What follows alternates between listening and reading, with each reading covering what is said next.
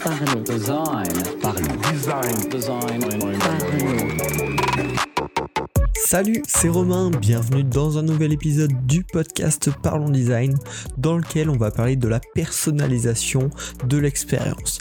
Est-ce que ce sera peut-être l'atout charme qui fait la différence sur les bons produits en 2020 Euh, Le nouvel atout bonus, la personnalisation, c'est-à-dire tout simplement laisser le choix à ses utilisateurs de modifier certains éléments de la- de l'application, euh, de les ajuster à ses besoins.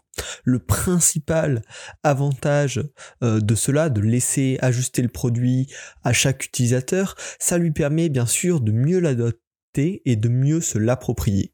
Un produit qui est euh, fixe, où chacun a exactement le même, on l'adoptera, mais il y aura toujours une certaine distance. Un produit qu'on peut un petit peu ajuster selon ses caractéristiques et ses désirs personnels, on va vraiment se l'approprier euh, et on sera plus proche euh, de ce produit. C'est aujourd'hui une possibilité qui est relativement rare euh, sur les applications, sur les produits digitaux, euh, alors que ça peut devenir un bon point de communication. C'est-à-dire que ce nombre, ce, nombre de produits qui proposent cette, cette, euh, ces possibilités sont, sont relativement faibles, donc des utilisateurs qui vont découvrir de telles fonctionnalités vont être relativement étonnés et vont probablement euh, faire euh, un peu de communication autour de ces, de ces features sympas euh, qui vont leur permettre de se rapprocher du produit. Donc c'est vraiment un atout en termes de communication. Et également, ça peut être relativement simple à intégrer. Euh, vous allez voir, je vous ai préparé une petite liste d'idées, de manières dont on peut laisser l'utilisateur personnaliser son application. Et il y en a qui sont relativement simples à mettre en place pour un effet, un résultat euh, relativement important. Et enfin, euh, ça permet de s'adapter à chacun, c'est-à-dire que au final sur le, nombre total de personnes, il y a un gros pourcentage qui ont des spécificités par rapport à la moyenne. Et on a tout le temps euh, l'habitude, on va dire, de designer pour la moyenne, pour le droitier, qui voit bien, qui est jeune, qui est habitué, alors qu'il y a plein de critères qui font que des personnes sont un petit peu différentes. Et donc on pourrait proposer des options qui permettent de s'adapter à ces personnes qui ont des habitudes différentes de la moyenne. Le seul petit risque euh, qui va avec le côté laisser libre la personnalisation d'un produit, euh, c'est un risque pour l'image, la cohérence de marque, la cohérence d'un produit. Euh, c'est pour ça qu'il faut le faire avec délicatesse. Donc on va rentrer dans le vif du sujet, j'ai fait une sélection, une petite liste de 9 euh, options de personnalisation intéressantes. J'aurais bien aimé faire un, un top 10, mais j'en ai trouvé que 9, donc on va pas remplir avec du vide. Et on va commencer avec la première qui est une fonctionnalité relativement complexe euh, à intégrer.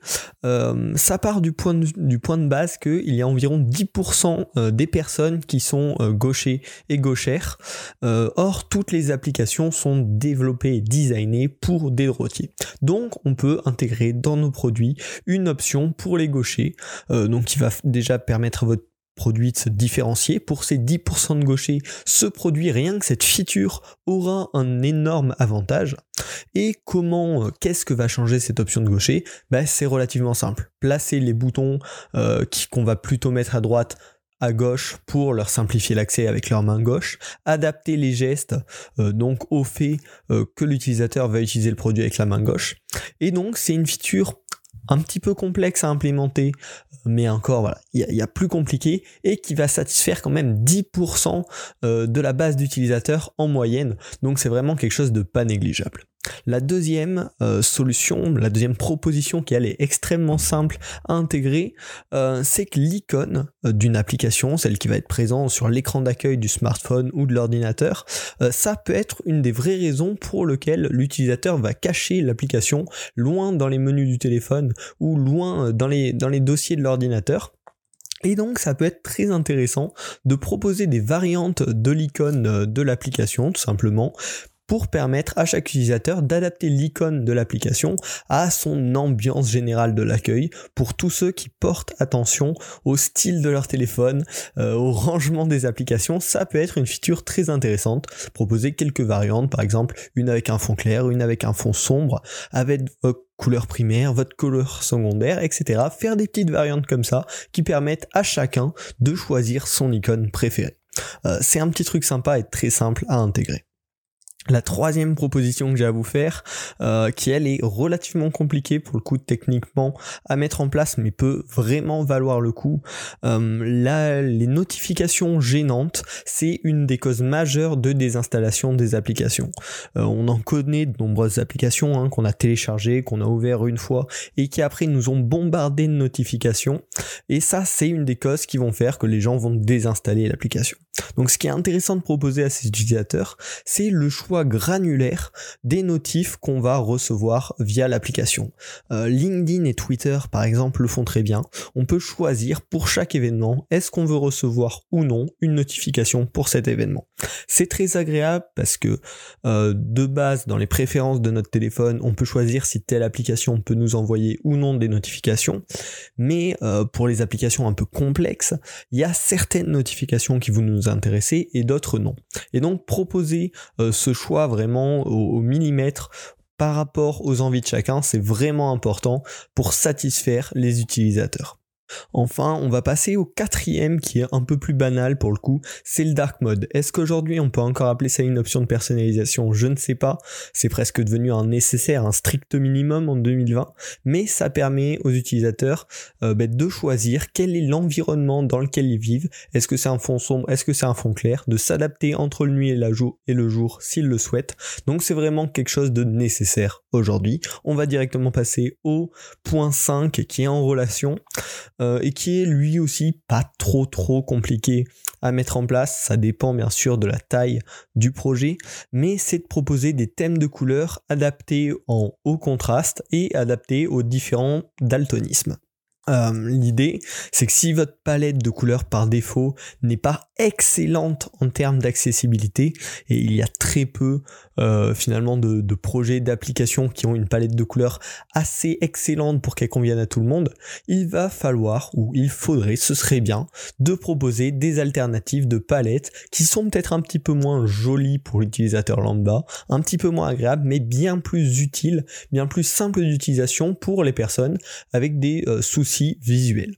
Euh, ça, ça fait vraiment partie des options de personnalisation qui, je pense, vont devenir de plus en plus courantes. L'accessibilité, on en parle beaucoup, ça devient un vrai critère euh, pour la, mise en valeur des applications, que ce soit sur, euh, sur les moteurs de recherche ou même dans les App Store. Donc c'est important que ce soit pour cette partie référencement mise en avant, mais surtout pour tous les utilisateurs qui ont ben, ces, ces, soucis et qui qui peuvent trouver voilà, des applications qui leur conviennent si euh, les équipes de design et de développement font leur travail et proposent des alternatives pour ces utilisateurs-là.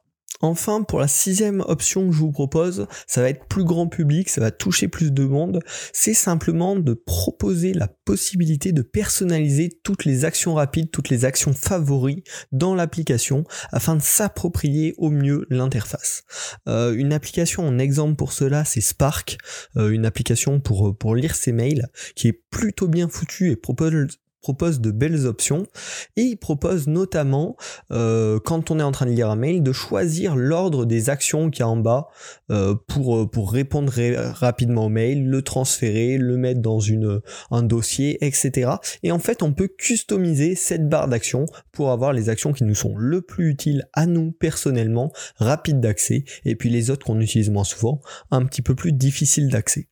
Euh, pareil pour les gestes, euh, donc depuis la, boîte mail, on peut faire des gestes de swipe euh, pour par exemple marquer le mail comme lu, pour le passer dans la, dans la corbeille, etc. Et on peut personnaliser tous ces gestes super simplement dans les paramètres de l'application.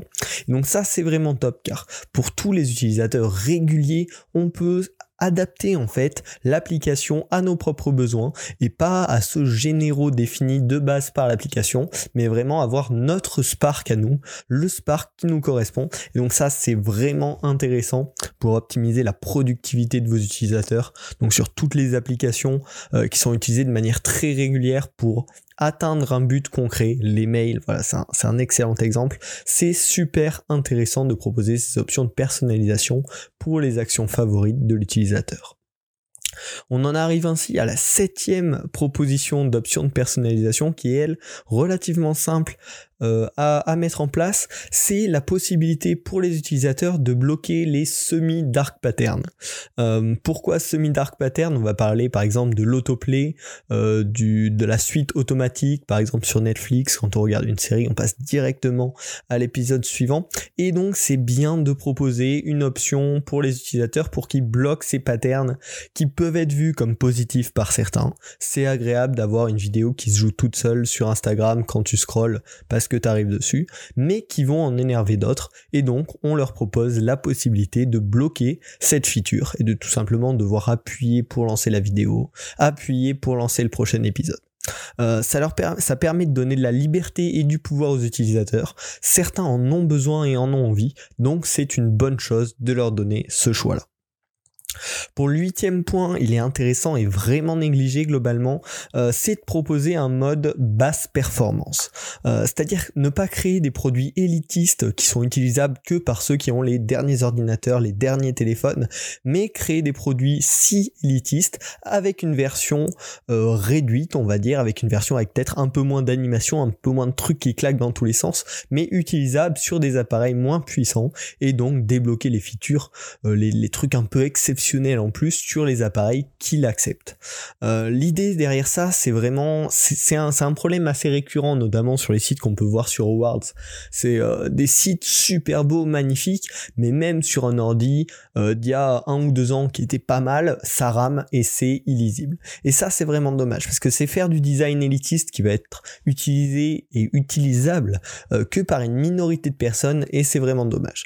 Donc je vous conseille, si vous avez un produit qui demande beaucoup de performance, de proposer une alternative avec qui sera peut-être un petit peu moins jolie, mais qui sera utilisable par tous.